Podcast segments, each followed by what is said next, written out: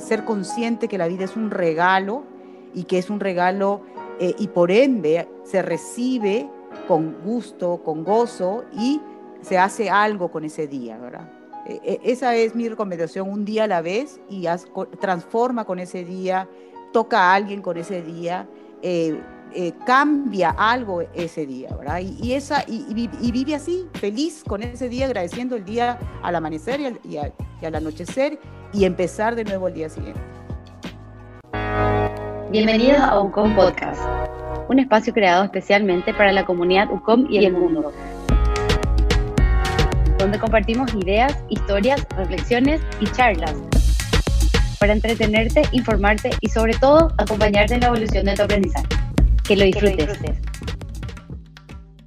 Bienvenidos a un episodio más del UCOM Podcast. Hoy estamos con una invitada súper especial, Sandra Darcourt, que es la mamá de una persona que está aquí en nuestro equipo en la UCOM, entonces le tenemos muchísimo afecto y además es paciente del cáncer de mama, entonces la invitamos eh, en este mes tan especial que como es el octubre rosa, para que nos pueda comentar un poquitito cómo es su experiencia con esta enfermedad, cómo la viene transitando.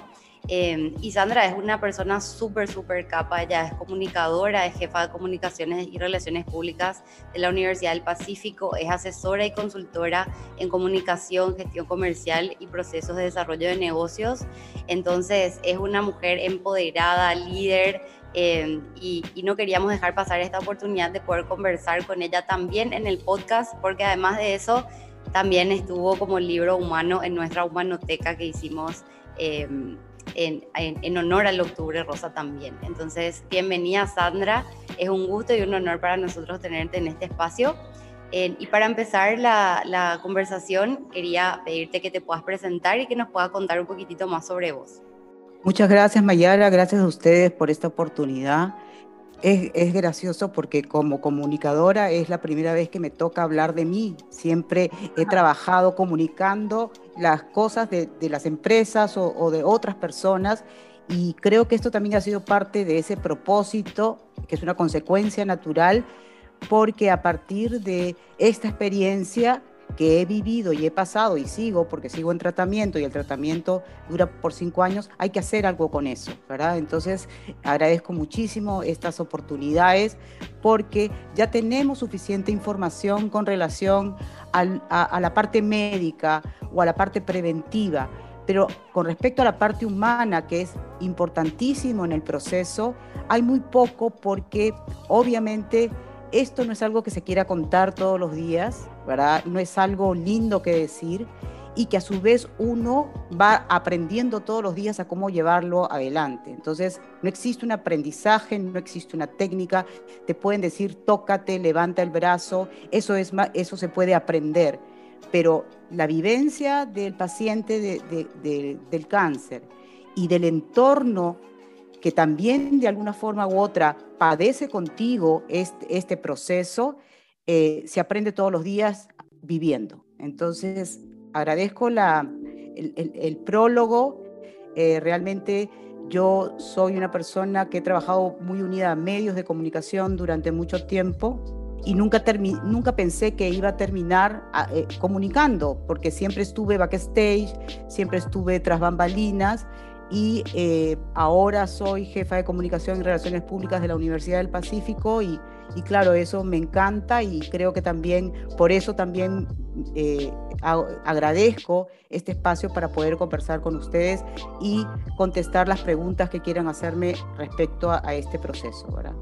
Asimismo, Sandra, como decís, en, realmente en los últimos años sobre todo yo vi que muchas, eh, o sea, hay como mucha información de, bueno, de, poder prevenir esta enfermedad o de detectarla a tiempo más que nada, más que prevención, detección a tiempo, porque obviamente si la detectamos temprano es como más fácil eh, eh, lograr curarse, ¿verdad? O, superar esta enfermedad. Pero como, en como en todas las enfermedades o en todos los procesos, todavía no hablamos mucho de la parte emocional, ¿verdad? O, qué implica esto desde el lado humano, así como vos decías. Eh, y creo que esa es una de las partes más importantes porque la fortaleza que se necesita tener en estos tratamientos y en estos procesos es súper, súper relevante, ¿verdad? Y creo que es una de las partes claves para poder también eh, superar esto. Entonces, a mí me gustaría primero que nada, para poder hacer como un storytelling, ya que sos comunicadora de, tu proceso, que nos cuentes cómo fue que te enteraste, ¿verdad? ¿Qué, ¿Qué, fue lo que pasó? ¿Qué fue lo que te llamó la atención? Y irnos un poco a ese momento en el cual te enterás que, bueno, que, que, tenías el cáncer de mama. Bueno, Mayara, yo me fui de vacaciones con mi esposo a unas vacaciones maravillosas en enero del año pasado. Visité a la familia en el extranjero y al regresar sentí que yo, una persona acostumbrada mucho tiempo a hacer ejercicio muy temprano, levantarme a las 5 o 6 de la mañana, eh, muy activa, empecé a tener un problema con el hecho de que no me podía levantar de la cama. O sea, yo, yo, sentía una laxitud terrible, una, un cansancio constante. Eh, tanto así que tenía mi personal training y me ponía la ropa de gimnasia y me volvía a meter a la cama. Y le decía, ¿sabes qué? No puedo ir, no me puedo parar, no sé qué pasa, qué sé yo.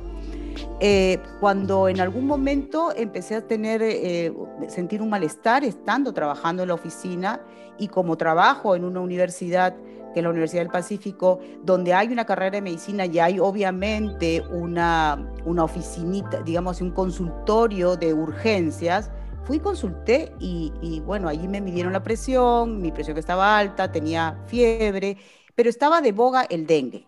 Entonces, ¿qué pasa? El protocolo era, tú tienes ciertos síntomas, ya te tratan como dengue, me derivaron obviamente a un sanatorio, hice la consulta y me trataron como dengue, pero cada 48 horas me daban eh, el resultado del análisis eh, del dengue y salía negativo, o sea, dengue yo no tenía. Eh, en la última, después de, 10 días o, o de 14 días de estar prorrogando y extendiendo y extendiendo el reposo médico, hablo con una doctora y me dice, mira Sandra, yo no te puedo seguir dando reposo porque eh, dengue tú no tienes. Eh, entonces digo, doctora, por favor, no me mandes a la oficina el día lunes porque yo no me puedo eh, estar en pie. ¿verdad? eso fue, me acuerdo clarísimo, un jueves 13. el viernes fue el Día de los Enamorados, estuve en una cenita con, con mi esposo.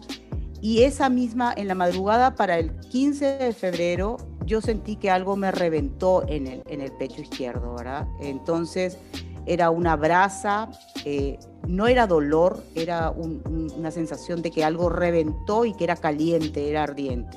Cuando eh, estaba, eh, mi esposo estaba durmiendo, yo ni lo desperté y digo, bueno, esto no puede ser nada bueno, porque al palparme la mama me doy cuenta que había un bulto que no estaba 30 minutos antes o 10 minutos antes. Entonces, y cuando me lo toco me doy cuenta que no era, un, no era una cosita pequeña, sino que era un bulto considerable. Entonces dije, esto no puede ser nada bueno.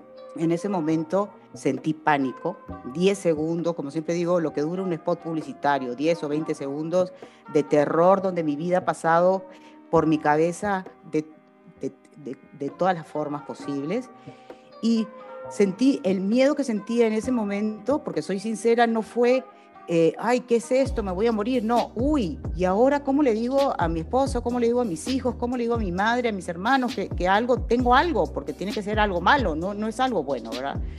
Eh, después de ese, de ese momento de, de, pánico, de miedo, de shock, digámoslo así, eh, entré en calma y, y bueno, y dije, bueno, ya está.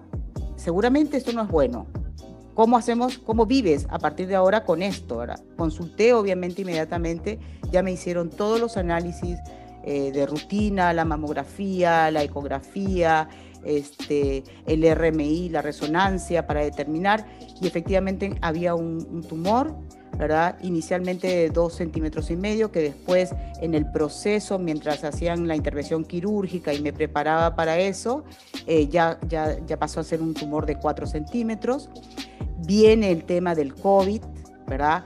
Que es una complicación eh, adicional porque no sabíamos cómo se iba a tratar y obviamente todas las cirugías programadas iban a ser canceladas seguramente. Mi hermano eh, es oncólogo en Estados Unidos eh, y él me dijo, bueno, te operas y que te saquen eso, que te lo saquen antes de que el COVID empiece a tener sus restricciones más severas y, no puedas hacerlo. Bueno, efectivamente, eh, tuve la operación, me extirparon el tumor, ese tumor eh, fue a biopsia a través de tejido tumoral y ahí se confirmó que era HR2 positivo, esto quiere decir que tenía vasculización y que mis propias hormonas alimentaban ese tumor, alimentaban mi cáncer y por ende las posibilidades de que yo volviera a tener una metástasis o, o una recidiva de cáncer u otro cáncer eran muy altas. Entonces me sometí al tratamiento de las quimioterapias, las radioterapias y la hormonoterapia, que, eh, que fue realmente, ahora me acuerdo, como eh, tengo un recuerdo, pero realmente fue unas, fueron momentos muy difíciles. ¿verdad? Claro, me imagino. Me quedo un poco con esa frase que decías que te paralizó, o sea, al inicio como que ni siquiera sabías todavía tu diagnóstico y te paralizaste y pensaste inmediatamente en tu familia, ¿verdad? En tu mamá, en tus hijos, en tu esposo, cómo les ibas a contar esta noticia. Y, también me imagino en ese momento como que siempre la mente del ser humano piensa en lo peor, ¿verdad? O sea, en ese momento vos ya te imaginaste un, montón de cosas que tal vez ni, ni, siquiera iban a pasar o que probablemente después fueron distintas o cómo se fue dando, pero siempre nosotros como que pensamos en el peor escenario inmediatamente. Y entonces es tan importante tener esa fortaleza mental que, que, que veo por ahí que a lo vos tuviste de decir, bueno, ya está, eh, que, tener un poco de calma, ¿verdad? Y pensar en frío y decir, bueno, ahora el siguiente paso es irme al médico, consultar, asegurarme lo que está sucediendo y ver qué puedo hacer al respecto, ¿verdad? Como dejar de ser víctima y, pasar a ser protagonista realmente de la historia y tomar las riendas de eso y hacer lo que haga falta para poder superar la situación, ¿verdad? Eh, y que, que realmente eso es súper desgastante emocionalmente, me imagino, y no solo para vos, también seguramente para tu familia, porque ellos también habrán, eh, se habrán asustado, también se habrán paralizado, me imagino. Y en, ¿qué hiciste después, verdad? O sea, ¿qué, ¿qué hiciste? Bueno, te paralizaste, vos después te fuiste a hacer los estudios, salió que tenías eso, te operaste, como estabas contando, y luego iniciaste un tratamiento, ¿verdad? Que estabas diciendo quimioterapia, radioterapia, eh, etcétera y cómo, cómo pasaste por ese proceso, por ese tratamiento y sobre todo considerando el COVID que, que vino, o sea, después tuvo en, obviamente muchas restricciones. ¿Cómo hiciste para continuar con ese proceso y encima otra vez encerrada por COVID? ¿verdad? Bueno, eh, al principio eh, lo, lo, más importante también es determinar, este, Mayara, que, que uno eh, no, el, el can, la palabra cáncer tiene una connotación que es sinónimo de muerte. O sea, el, el hecho de que ya la, te digan el diagnóstico sea cáncer, obviamente que te genera eh, eh, en tu interior una serie de, de emociones. Eh, y te digo, mi primera decisión fue, hablé con mi hermano, que como te dije es médico en Estados Unidos, y hablé con mi esposo, y le dije, yo no voy a hablar con nadie, yo no voy a hablar de cómo me siento, porque yo no, puedo, no podía estar explicando sentimientos que no sabía cómo tenía yo que asumir en, la parte, ser individual eh, particularmente, ¿verdad? Yo estaba encontrándome, ¿verdad? Eh, conociéndome y reconociéndome a, partir de esta realidad que me tocó, ¿verdad? Entonces, mi primera decisión fue, que yo creo que sinceramente ha sido una de las mejores decisiones que tomé, fue no hablar con nadie, y pedir a través de, de, de, de, mi esposo y de mi hermano, que eran, digamos, así los, que, los comunicadores de esta situación a nivel familiar y amical, que no me llame nadie llorando, por favor. Yo no, no estoy muerta, yo estoy viva. Estoy luchando por mi vida. No me, yo no quiero consolar a las personas, ni quiero sostener a las personas, porque yo me estoy empezando a, a, descubrir a partir de este proceso. Entonces yo no puedo estar recibiendo...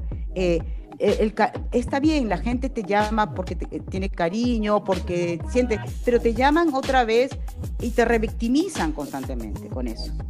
Claro. ¿Cómo te sientes? Tú no le puedes preguntar a una persona que tiene un diagnóstico de, de cáncer cómo te sientes. Te, me siento mal. ¿Qué quiere que te diga? No estoy feliz, ¿verdad? Entonces claro. no me preguntes una obviedad, ¿no? Eh, eso por un lado que fue la primera eh, decisión que tomé. Tuve eh, mis cuatro primeros quimioterapias en, un sanatorio privado porque obviamente era la cobertura que tenía a nivel médico, pero después vinieron 12 eh, quimioterapias adicionales, 18 intravenosas y 31 radioterapias a las que yo tuve que, como mucha gente, acudir a la función, a, la, salud pública. Claro. ¿verdad? Eh, ¿Cómo he ido? Bueno, con doble tapaboca, con el alcohol, eh, eh, teníamos largas horas de espera porque es un tema por hora de llegada, nos teníamos que trasladar hasta, hasta el INCAN, el Instituto Nacional del Cáncer, y allí todos teníamos, mal que bien, el mismo padecimiento con un grado o mayor o menor con relación a eso, pero la verdad que no sentí, eh, eh, eh, a nivel de tratamiento, yo no sentí absolutamente ningún quiebre con relación a los, a, los servicios que he recibido y a la forma en que he sido atendida en, cada uno de los estamentos, tanto privado como público, por parte de los profesionales, por parte de los enfermeros, por parte de las personas encargadas del laboratorio. entonces, eh, gracias a Dios, yo no, yo, yo no he sentido una merma eh, con relación a eso y, pude eh, recibir en tiempo y forma cada uno de los, de, los tratamientos que me fueron recomendados por los médicos. ¿verdad? Bueno, eso también es clave, obviamente, porque a veces, eh, justamente lo que decíamos al inicio, ¿verdad? Es, es, clave detectar a tiempo y después tratarlo también a tiempo como para poder tener los mejores resultados posibles. Realmente los médicos hacen un trabajo enorme para, para poder atendernos y sobre todo el año pasado con, con el tema COVID, en, creo que ellos fueron realmente unos héroes en, en ese momento. En, y, y, bueno, por suerte te pudieron atender bien y, y a tiempo, ¿verdad? Eso es súper importante. Y te quería preguntar, ¿cómo hiciste? O sea, porque contabas que, que, vos no querías hablar con nadie, ¿verdad? Y me encanta también un poco tu postura, porque es cierto, es lo que decís, ¿verdad? La gente normalmente, y sin querer, justamente porque te tienen cariño, eh, cuando, cuando se enteran de este tipo de situaciones, lo que hacen eh, es victimizarte, ¿verdad? Eh, como que Dios mío, y tenés esto, y la enfermedad obviamente ya te lleva directamente a la muerte, así como vos decías, porque es, una, es un prejuicio que tenemos, porque obviamente muchísima gente padece de esto, pero finalmente creo que está súper bueno lo que hiciste porque es como que no dejaste que entre esa, esa energía a vos, ¿verdad? yo soy mucho así de, creer en ese tipo de cosas, entonces me encanta eso y, preguntarte entonces cómo vos hiciste para transitar esto emocionalmente, ¿verdad? O sea, ¿tuviste un acompañamiento de repente psicológico o, o em, te abocaste más a, lo espiritual, em, te agarraste de la religión, ¿verdad? Muchas personas de repente en estas situaciones difíciles siempre como que hay algún lugar en donde encuentran, digamos, un poco de fortaleza y se agarran de eso o un espacio en donde poder también... Em, digamos, eh, empezar a reconocer cuáles son los sentimientos que tengo ahora, ¿verdad? Porque es una situación súper diferente a la que estabas acostumbrada a vivir. Bueno, sí, efectivamente. Eh, eh, yo estuve, yo, yo, también soy creyente y, siempre pensé que hasta se me había preparado para este momento, aunque suene cliché, ¿verdad? Porque yo, yo misma era la que... La, las que pensaba pragmática, decía, ¿cómo te puede decir que algo malo te puede traer un bien o cómo algo malo te puede hacer feliz o cómo algo malo te puede dar algo bueno? Bueno, yo estuve preparándome un año antes sin saberlo. Eh, en, con respecto a la fe, ¿verdad? A, ese reencuentro ya maduro, ¿verdad? Con la espiritualidad, con, con, con, Dios y la palabra de Dios. Entonces, cuando a mí me, me ha pasado esto, lo primero que, no he sentido y que no he permitido que tome el control el cáncer eh, de, mi psiquis, de mi, de mi espíritu, es porque no, no dejé que el miedo ah, tuviera las riendas de mi proceso, ¿verdad? Eh, ha habido dolor, ha habido dolor, o sea, eh, te pone las vías. Hay un momento, Mayara, que, que no, no, no, te puedes ni siquiera, ya no tienes venas, ¿verdad? Porque se te revienta aquí, se te revienta allá. Entonces, pero es el mal menor entender y entender que es algo temporal, ¿ok? Eh, cuando yo pasé la foto para el flyer, yo eh, esa Sandra es una Sandra que hace un año estaba así. O sea, no, no es que yo hace dos años, no, es, ¿y por qué la sigo poniendo? A veces me dicen, Sandra, ¿por qué me sigues poniendo? Porque nunca quiero olvidarme de que estuve así. Porque todo lo que se ha generado hasta acá es una gracia, eh, eh, y sobre todo, puedes creer o no puedes creer, pero demuestra y es la confirmación de que mientras hay vida, todo se reinventa. Cuando te pasa lo peor que te, crees que te puede pasar, no te pasa nada.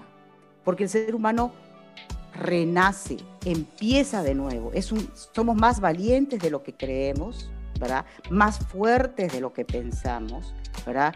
Y, somos más luchadores también en, situaciones extremas, desarrollamos capacidades y habilidades que, claro, si, no, si no tienes que luchar por tu vida, no tienes ese, ese miedo.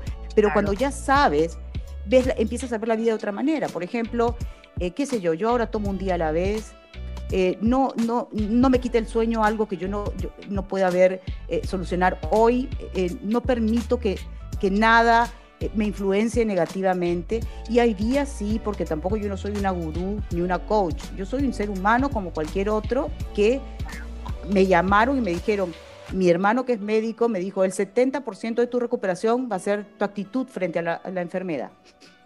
¿Y de dónde salgo, saco la actitud? Una puede sacarla de algún hobby, de pintar, de escuchar música. Yo la saco de mi fe, ¿verdad? Pero el resultado es el mismo, simplemente cambia la fuente de esa actitud. Para mí, la fuente de mi actitud ha sido definitivamente Dios y obviamente mi entorno, mi esposo, mis hijos, mis amigos, eh, mis jefes, porque también es algo, que hay que tener muy, es importantísimo tú tienes que someterte a tratamientos de quimio y tú no sabes cómo vas a salir después de la quimio. Cuatro horas, cinco horas de goteo lento eh, de drogas en tu cuerpo, a veces sales mal, con náuseas, con eh, convulsiones, una serie de cosas. Entonces tú tienes que recibir también el apoyo de todo el entorno que facilite que eso pueda ser posible. Entonces, todo, al fin y al cabo, es, es, es una unión de voluntades, como le llamo yo, ¿verdad? Que es todos dan lo que pueden dar para permitir que el proceso se cumpla eh, de, la, de la manera más fácil y natural posible. Y eso es fundamental.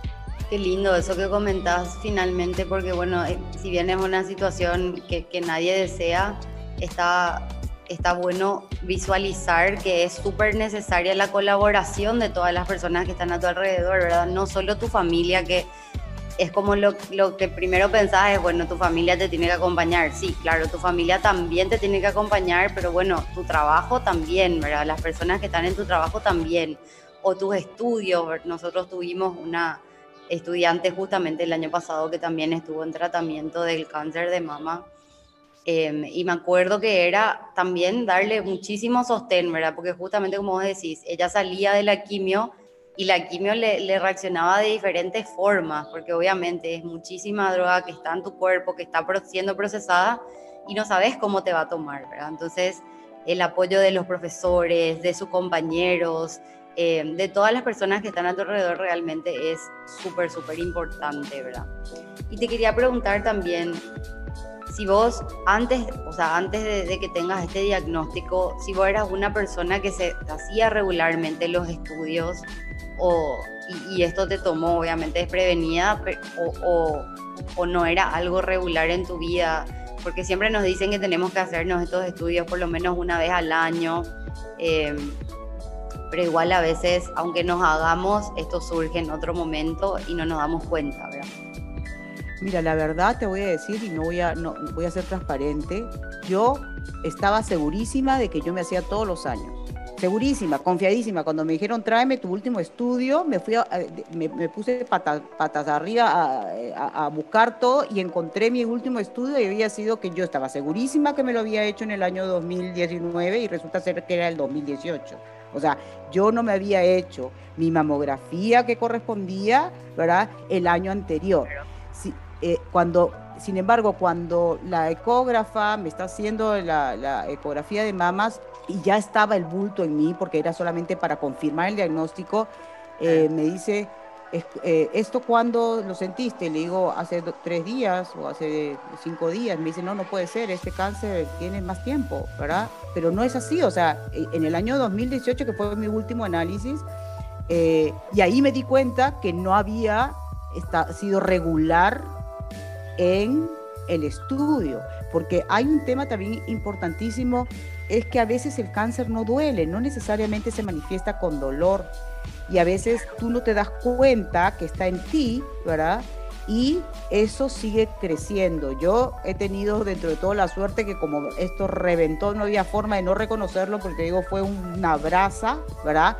Pero sabe Dios, si no hubiera sido de esa manera tan agresiva eh, como se manifestó en mi cuerpo, yo seguiría adelante y tendría un cáncer mucho más avanzado o de repente eh, Dios no quiere una metástasis o, o algo por el estilo. ¿Y cómo estás hoy, Sandra? ¿Cómo hoy, o sea, cómo te encuentra hoy el tratamiento? ¿Vos seguís haciendo tratamiento? Dijiste que cinco años dura. ¿Cómo, cómo continúa esta historia, digamos?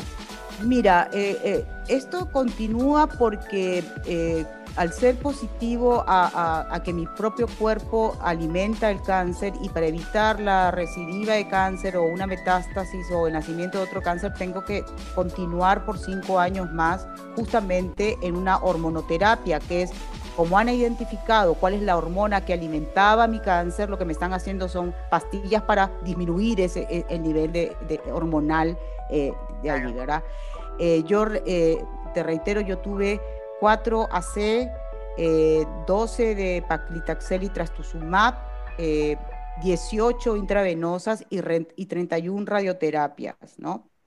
Eh, y a partir de ahí, casi ya desde mediados de este año, no, abril de este año, empecé al unísono, mientras terminaba ya mis últimas intravenosas, consumiendo una, una pastilla diaria que tengo que tomar por cinco años, ¿verdad?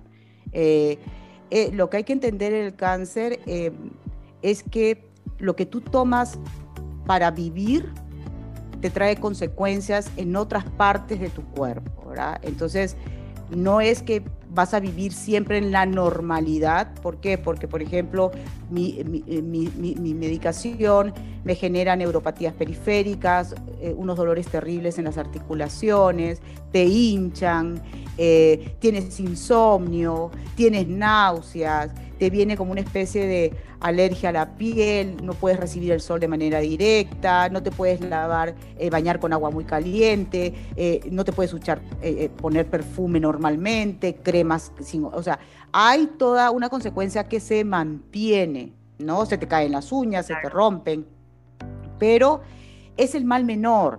Entonces, yo la otra vez quejosamente le decía a mi hermano, que obviamente eh, eh, me, mimo con él cuando me llama a Estados Unidos para saber cómo estoy, qué sé yo. Le digo, este, me duele acá, me duele allá. Me dice, bueno, toma tu ibuprofeno. Me dice, aprende a vivir con esto y esto y no te apures porque le digo mis uñas no me crecen te van, no te van a crecer porque todavía la droga está en tu cuerpo todas las quimios que has recibido van a tardar como mínimo un año para ser expulsadas de tu cuerpo. Entonces, hasta dentro de un año no te van a crecer las uñas y olvídate. Lo que sí tengo que agradecer es que ya tengo este pelo de, de cuajeringado que, los chicos no van a ver o las personas, pero que me crece por todos lados de manera rebelde, pero ya tengo pestañas, tengo cejas. Porque eh, si tú me preguntaras a mí, ¿cuál ha sido, qué ha sido lo peor? Lo peor no ha sido como mujer eh, someterme a las quimios, levantarme a las 5 de la mañana para irme al INCAN, eh, todas esas cosas. Lo peor ha sido mirarme al espejo y no reconocer, de que eh, mi aspecto físico con el que obviamente todos estamos de acuerdo porque nos queremos como somos, ¿verdad? Desapareció. Entonces, eh, como mujer, amarme primero yo y reconocerme primero yo para poder hacer que los demás me amen y me reconozcan ha sido lo más difícil del mundo. Hay compañeras de lucha, como yo les llamo, que me decían, yo no me miro al espejo. Y yo le decía, no, yo sí me miro al espejo. Y yo me miro al espejo y como un mantra me repito, tú sigues siendo Sandra, todo el mundo te ama igual, todas tus virtudes y todos tus defectos, tus habilidades y competencias son las mismas, entonces tú sigues siendo tú. Y me lo repetía, me lo repetía hasta creérmelo. Porque si no es muy difícil, te deprimes, eh, la depresión no te ayuda, baja tus defensas, el tratamiento no es el óptimo, haces la vida de todo el mundo muy difícil, ¿verdad? De las personas que te aman. Entonces, es salvarte para ser salvada, algo por el estilo. Qué increíble, esa era mi siguiente pregunta justamente, ¿verdad? Me imagino que fue un cambio físico súper grande también, más allá de lo emocional y bueno, y de pasar por todo este tratamiento, el cambio físico que, que me imagino que fue también em, como un momento de vulnerabilidad muy grande para vos, porque así como decías, vos te mirás al espejo y no te reconoces, ¿verdad? Porque estamos tan acostumbrados nosotros, sobre todo las mujeres de repente que nos queremos arreglar, que, que, está, que nuestro pelo, que queremos que sea largo, que no sé, bueno, como que hay ciertas cosas así que de repente eh, para nosotras son muy importantes y, y tampoco nos damos cuenta cuán importantes son hasta que no tenemos más, ¿verdad? Entonces, em, me imagino que habrá sido también, así como decís, súper eh, súper desafiante para vos eso, ¿verdad? ¿Cuál es, aparte, aparte de, justamente esto de poder reconocerte independientemente a cómo te veías, porque lo más importante realmente es lo que tenés adentro, ¿verdad? En la cabeza, en, el corazón. Em, ¿Cuáles fueron tus aprendizajes de este proceso? Aprendizajes, mira, primero que nos, que nos conflictuamos por cualquier cosa, sufrir, le ponemos a todo una pasión tan grande que cuando algo nos sale nos, nos, destruye, ¿verdad?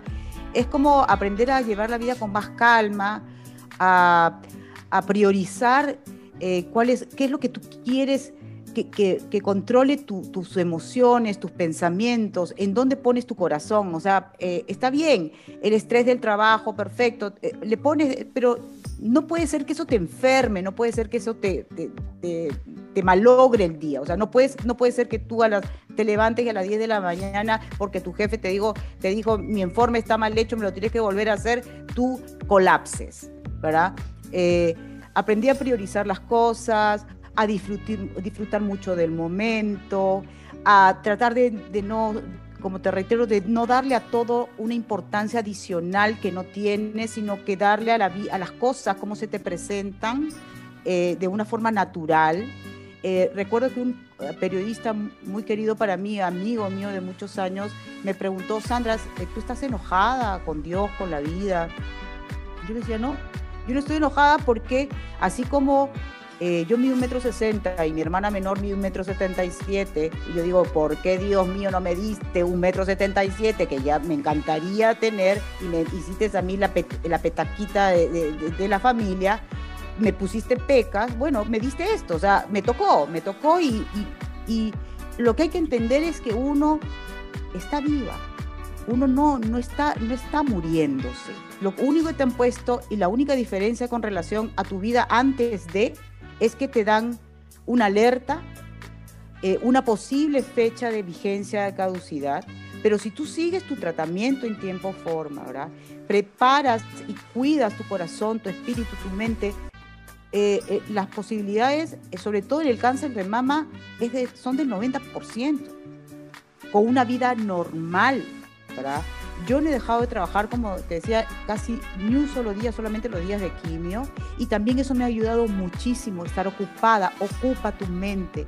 Por eso te decía, no trabajas, bueno, pinta, este, eh, eh, escucha música, eh, sale a caminar, haz ejercicio.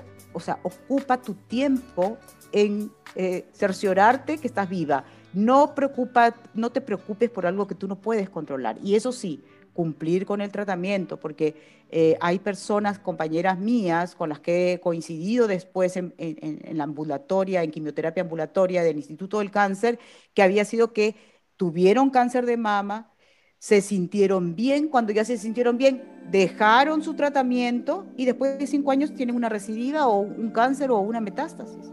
Entonces no hay que cortar el tratamiento, hay que seguirlo al pie de la letra y tener agradecer el día, eh, eh, saber que eh, ser consciente que la vida es un regalo y que es un regalo y por ende se recibe con gusto, con gozo y se hace algo con ese día, ¿verdad? esa es mi recomendación, un día a la vez y transforma con ese día, toca a alguien con ese día cambia algo ese día, ¿verdad? Y, esa, y, vive así, feliz con ese día, agradeciendo el día al amanecer y al, anochecer y empezar de nuevo el día siguiente. Qué lindo, qué lindo realmente escucharte y, y, me parece tan interesante porque siempre esperamos hasta que este tipo de cosas no sucedan para darnos cuenta que tenemos que parar un poco y, y, agradecer, así como decís, todo lo que tenemos, ¿verdad? También, además de, eh, qué sé yo, trabajo, así como decía, agradecer que estoy trabajando, agradecer que tengo a mi familia cerca, agradecer que eh, mis jefes me están apoyando en este proceso, en tu caso, ¿verdad? Eh, pero que nos llegue a ese momento para que tengamos esta realización de, bueno, el trabajo es trabajo y es súper importante, pero tampoco nos vamos a morir si algo no salió bien. es un proceso de aprendizaje siempre. Y también eh, tener un poco de equilibrio en nuestra vida para también darle prioridad a nuestro bienestar, ¿verdad? Em, y, para ir cerrando ahí te quiero preguntar, vos comentabas que, que bueno, que vos siempre hacías ejercicio, ¿verdad? Que, que, tenías un personal trainer y ibas al gimnasio y demás y de repente te empezaste a sentir cansada. ¿Hubo algún cambio en tu estilo de vida, en tu alimentación, en el ejercicio y demás? Em, ¿Tuviste que ajustar algunas cosas o tu estilo de vida saludable de antes también fue una ayuda para vos en el proceso? Eh, mira, yo era una persona sana, eh, nuestra alimentación, eh, mi esposo siempre está también muy cuidado, él hace mucha gimnasia, yo justamente mi hijo me compró una cinta, la verdad que me subo, me tomo una foto creo y, bajo otra vez porque estoy hecho una flojaza. Y eso que tengo, es, tengo que desarrollar porque uno también pierde masa muscular por, por, la, por la medicación. Eh, eh, mi personal viene y me hace, me hace algunos ejercicios o me hace algunos ejercicios, eh, pero teniendo en cuenta también que yo como tengo neuropatías periféricas no puedo cargar mucho peso, ¿verdad? Entonces hago como, como de jubilada, me siento en una silla y levanto y bajo, pero bueno, hago algo y siempre mantengo activa y en la alimentación siempre muy sano, hemos comido muy sano. Eso no quiere decir que de vez en cuando me, me, come, coma un choricito por ahí, que me vuelvo loca, ¿verdad? Pero eh, estamos, eh, yo estoy bien, me, todavía ando medio flojonga para el tema de meterle a la gimnasia, pero tengo ahí mi cinta, estoy, estoy negociando con ella a ver este, cuándo la sumo, porque un día me subo 15 minutos y dije, uy, maravilloso, mañana 30, porque también hay que, hay que pensar que esto es de a poco y después dos días dejo, dejo, de hacer. Entonces es un desastre total, pero tengo que disciplinarme y eso es algo en lo que sí tengo que trabajar porque es, es la recomendación tanto de mis médicos locales como de mi hermano, de que la actividad física mejora mucho el tema este de la hinchazón, de, de los dolores propios de, de las consecuencias de, de, la hormonoterapia, ¿verdad? Así que esa es, estoy, estoy en eso. Te prometo que si hacemos una entrevista dentro de dos meses, te voy a decir que ya estoy hecho toda una, una estoy preparándome para las Olimpiadas. Me encanta. Y eso también es eh, tenernos mucha paciencia, ¿verdad? Nosotros mismos en el proceso no está mal que algunos días no podamos eh, hacer todo lo que queremos hacer o estar al, eh, en la rapidez que, necesita a veces el, trabajo o nuestra familia, que nosotros estemos, a veces hay días que no estamos bien y bueno, eso está bien también, ¿verdad? Hay que tenernos mucha paciencia y eso no solo cuando estamos pasando por procesos como ese, sino en, en, todo, en todo momento, ¿verdad? Eh, priorizarnos a nosotros siempre es muy importante. Em, y bueno, em, llegamos al final de esta, de esta entrevista porque no podemos estar tanto, tantas horas, pero me encanta en conversar contigo y conocer más sobre tu experiencia, Sandra, porque realmente es la experiencia de miles de otras mujeres que están pasando también por esto eh, y que muchas veces, así como vos decías al inicio, escuchamos, eh, bueno, tocate, ¿verdad? Eh, prevení o, o identificar que tenés esta enfermedad a tiempo para poder hacer el tratamiento, pero no, no, escuchamos el otro lado de la moneda que es, bueno, ya, ya tenés ahora, ya, ya tenés ese diagnóstico y qué haces después, ¿verdad? Y cómo lo vivís vos como mujer, ¿verdad? Que, que es un cambio súper grande a nivel emocional, físico y, eh, y, que requiere de tanta fortaleza, ¿verdad? Que claramente vos la tenés. eh, y me encanta conocerte y estoy segura que, que la audiencia también le va a encantar este episodio. Así que bueno, no sé si querés darnos unas últimas palabras. Eh, no, solamente eso, que la vida continúa, que hay que entender que la vida es así y eh, e-, es importantísimo el apoyo también de la pareja, ¿verdad?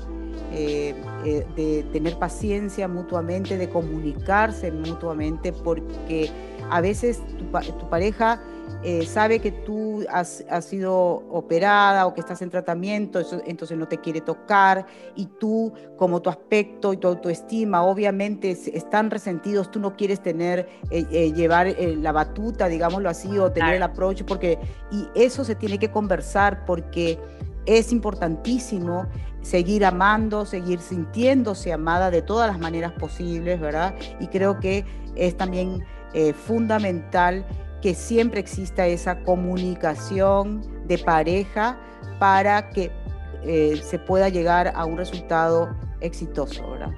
Claro, y finalmente es la persona que más está contigo, ¿verdad? Que, que más te acompaña. Entonces, realmente es súper importante. Em, yo sé que en tu caso tu pareja te acompañó muchísimo, me, me, me comentaron eso por aquí. Entonces, me alegra mucho eso y, realmente también animamos a, los demás hombres que, están con parejas que están pasando por este proceso que también se interioricen un poquito en esto, ¿verdad? que puedan acompañarlas, que le pregunten a, las mujeres cómo se sienten, eh, qué necesitan también ¿verdad? en ese momento.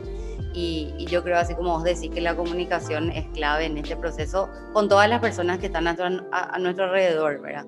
Pero sobre todo con nuestras parejas, así como decís. Así que bueno, Sandra, te agradezco un montón que, te hayas animado a estar con nosotros acá y sobre todo abrirte y hacer tan transparente, contar así tu historia. Estoy segura que va a ser de muchísima utilidad para muchísimas mujeres que estarán pasando por lo mismo o que tienen otras mujeres que están cerca de ellas pasando por lo mismo. Eh, y, y, te agradecemos un montón eso, ¿verdad? No, gracias a, Mayara, a ustedes por haberme considerado, por haber dado este espacio y en lo que yo pueda apoyar siempre estoy a las órdenes, porque como te digo, esto también hace que uno tenga un propósito y el propósito es justamente con el aprendizaje ayudar a otras personas que tengan algunas dudas desde el, desde el aspecto humano eh, con relación a este flagelo que es el cáncer y sobre todo en el mes de prevención del cáncer de mama. Muchísimas gracias Sandra y bueno, hasta aquí llegamos con este episodio. Les esperamos la próxima. Hasta aquí llegamos por hoy con este episodio de Ucon Podcast. Esperamos que te haya inspirado a seguir evolucionando en tu aprendizaje. Compartí este episodio con tus amigos y seguinos en nuestras redes sociales. Hasta la próxima.